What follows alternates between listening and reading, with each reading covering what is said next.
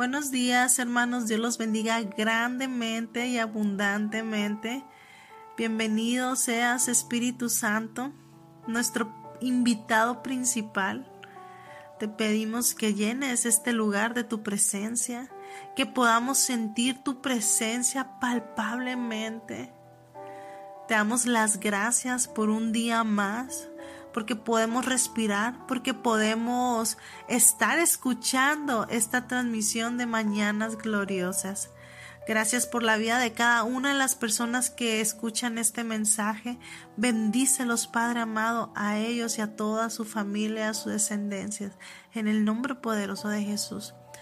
Y antes de comenzar con el devocional de esta mañana, vamos a orar.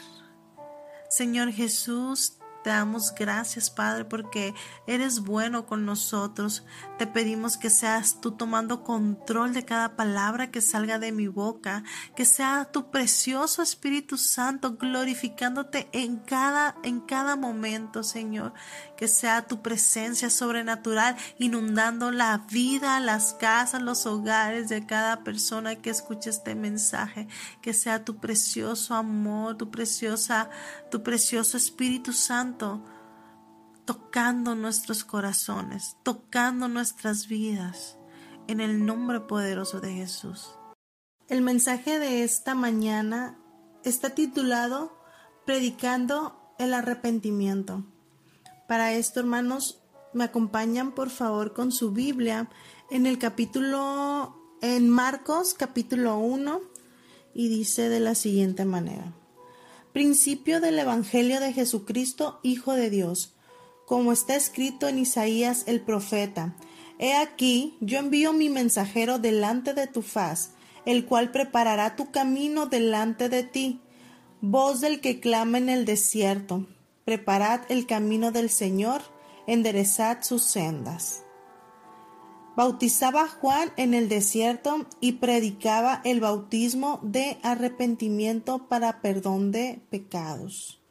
Y salían a él toda la provincia y Judea y todos los de Jerusalén, y eran bautizados por él en el río Jordán, confesando sus pecados. Y Juan estaba vestido de pelo de, camello y tenía un cinto de cuero alrededor de sus lomos y comía langostas y miel silvestre. Y predicaba diciendo, Viene tras mí el que es más poderoso que yo, a quien no soy digno de desatar encorvado la correa de su calzado. Yo a la verdad os he bautizado con agua, pero, pero Él os bautizará con el Espíritu Santo. Amén.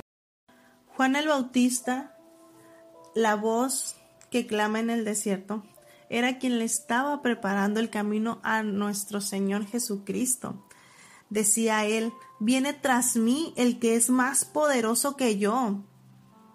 Él le predicaba a las personas que había alguien que venía, alguien poderoso, alguien que iba a hacer cosas mucho más grandes de las que él hacía. Y uno también de los mensajes que Juan el Bautista hacía era un llamado al arrepentimiento. ¿Y qué es el arrepentimiento? El, arrepentimiento implica abandonar nuestra independencia de Dios, nuestra enemistad y rebelión contra Él, para volvernos a su justicia. Esto nos llevará a aborrecer el pecado, pero también a un deseo positivo de hacer la voluntad de Dios. Se trata de una decisión firme y consecuente de cambiar de bando. O sea, dejar el pecado, dejar tu vida pasada, lo que no le agrada a Dios, para convertirte en lo que a Dios le agrada. Implica pasar del reino de las tinieblas al reino de Jesucristo. El arrepentimiento nos lleva a asumir una nueva mentalidad, nuevos deseos y una nueva voluntad de agradar a nuestro nuevo Rey no se trata únicamente de corregir algunos defectos de nuestra personalidad o de adquirir alguna nueva, algunas nuevas rutinas religiosas. Es algo infinitamente más radical. tiene que ver con permitir que Dios asuma realmente todo el control de nuestra vida, lo que se traducirá necesariamente en un cambio total con respecto a Dios, a nosotros mismos, al pecado y a la justicia. Nuestra vida tendrá una nueva dirección, una nueva perspectiva, nuevas expectativas y compromisos. El verdadero arrepentimiento, hermanos, abarca el intelecto, las emociones y la voluntad en las que Dios llega a tener el absoluto control. Es necesario un cambio en nuestra manera de pensar. El arrepentimiento que lleva a la salvación debe incluir también un cambio de pensamiento respecto a quién es Jesús y el lugar que debe ocupar en nuestra vida. Básicamente podemos resumirlo diciendo que Él es el Señor y que tiene todo el derecho a gobernar en nuestras vidas. También es importante un cambio en la manera de sentir, porque eh, desde el punto de vista emocional, el auténtico arrepentimiento va acompañado de un sentimiento de pesar y de tristeza al descubrir la suciedad y gravedad del pecado. En el Antiguo Testamento era frecuente que la persona arrepentida vistiera silicio y se cubriera de cenizas como símbolo de luto y de dolor. En nuestros días es triste ver cómo el hombre ya casi no siente vergüenza por casi nada. No es difícil escuchar a una persona que después de tener una vida llena de fracasos personales, sin embargo, afirman con orgullo que ellos no se arrepienten de nada. Es tan impresionante saber que que, prefieren vivir con el pecado que arrepentirse. Pero esta, esta reafirmación en el pecado solo les puede conducir a nuevos fracasos. En cualquier caso, es cierto también que se puede llegar a estar avergonzado por algún pecado concreto y sin embargo no llegar a la salvación. Por ejemplo, el joven rico que se acercó a Jesús se fue afligido y triste por lo que el Señor le dijo, pero no cambió su actitud, él siguió igual. También podemos poner como ejemplo a Judas. Después de entregar a Jesús, sintió un fuerte remordimiento por lo que había hecho, aunque seguramente lo que más lamentó es que las cosas no habían salido como él las había planeado. Así es difícil imaginar un verdadero arrepentimiento que no incluya cierto elemento de vergüenza, pero hay que aclarar que eso no garantiza que sea genuino. A veces esa vergüenza es motivada simplemente por el temor a quedar en ridículo cuando otros se enteren de alguno de nuestros fracasos o pecados, pero no porque sintamos la gravedad de nuestras ofensas ante Dios. En esos casos, pasado un tiempo, cuando todo se olvide, la vida continuará sin grandes cambios.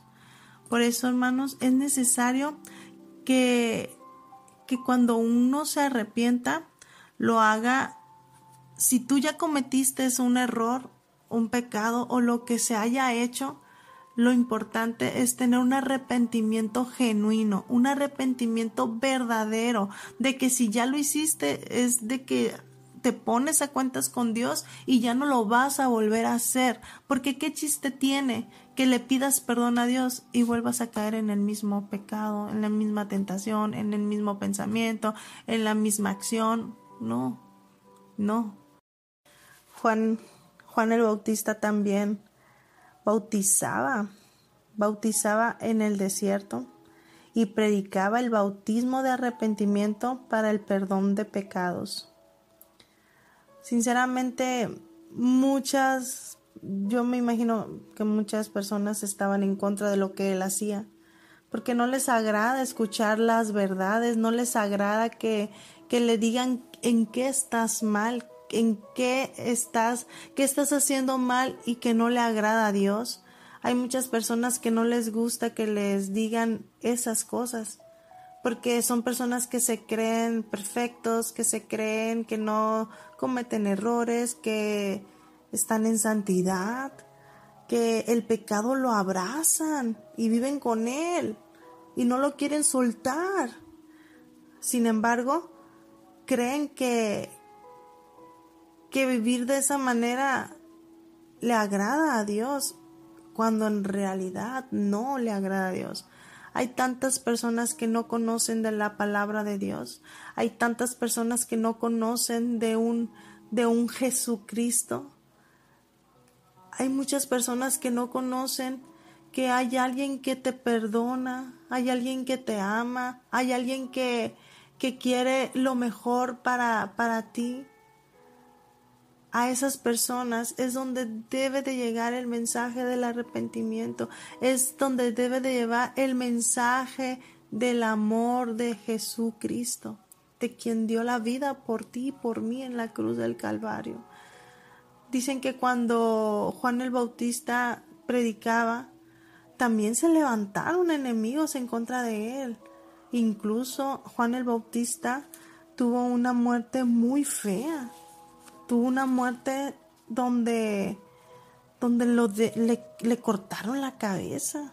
Un hombre fiel, un hombre que le servía a Dios, un hombre que era, que era agradable ante los ojos de Dios. Y dirás tú, pero ¿cómo un hombre que era tan fiel ¿Cómo pudo morir así? Sinceramente, esas cosas solamente Dios las sabe. Dios es el único que, que conoce lo que depara nuestro, nos, lo que tiene ya preparado para cada uno de nosotros. Lo único que yo sé es de que le voy a servir a Él, pase lo que pase. Yo no sé qué vaya a pasar, Estamos en un tiempo diferente, estamos en un tiempo donde no se nos prohíbe hablar de la palabra.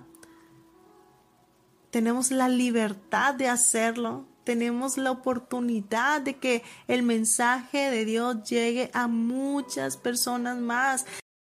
Oramos al Padre.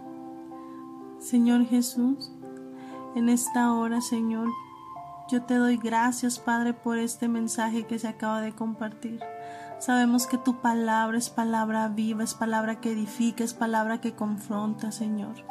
Te, te pido, Padre, por cada persona que escucha, que si hay alguien que esté pasando por alguna situación difícil, Señor, si hay alguna persona que necesite cambiar, que necesite ir hacia ti, que seas tu Padre amado abrazándolos, Señor, que seas tu Padre llenándolos de tu presencia, Padre, que sea tú, que seas tú, únicamente tú, el centro de su universo, Señor.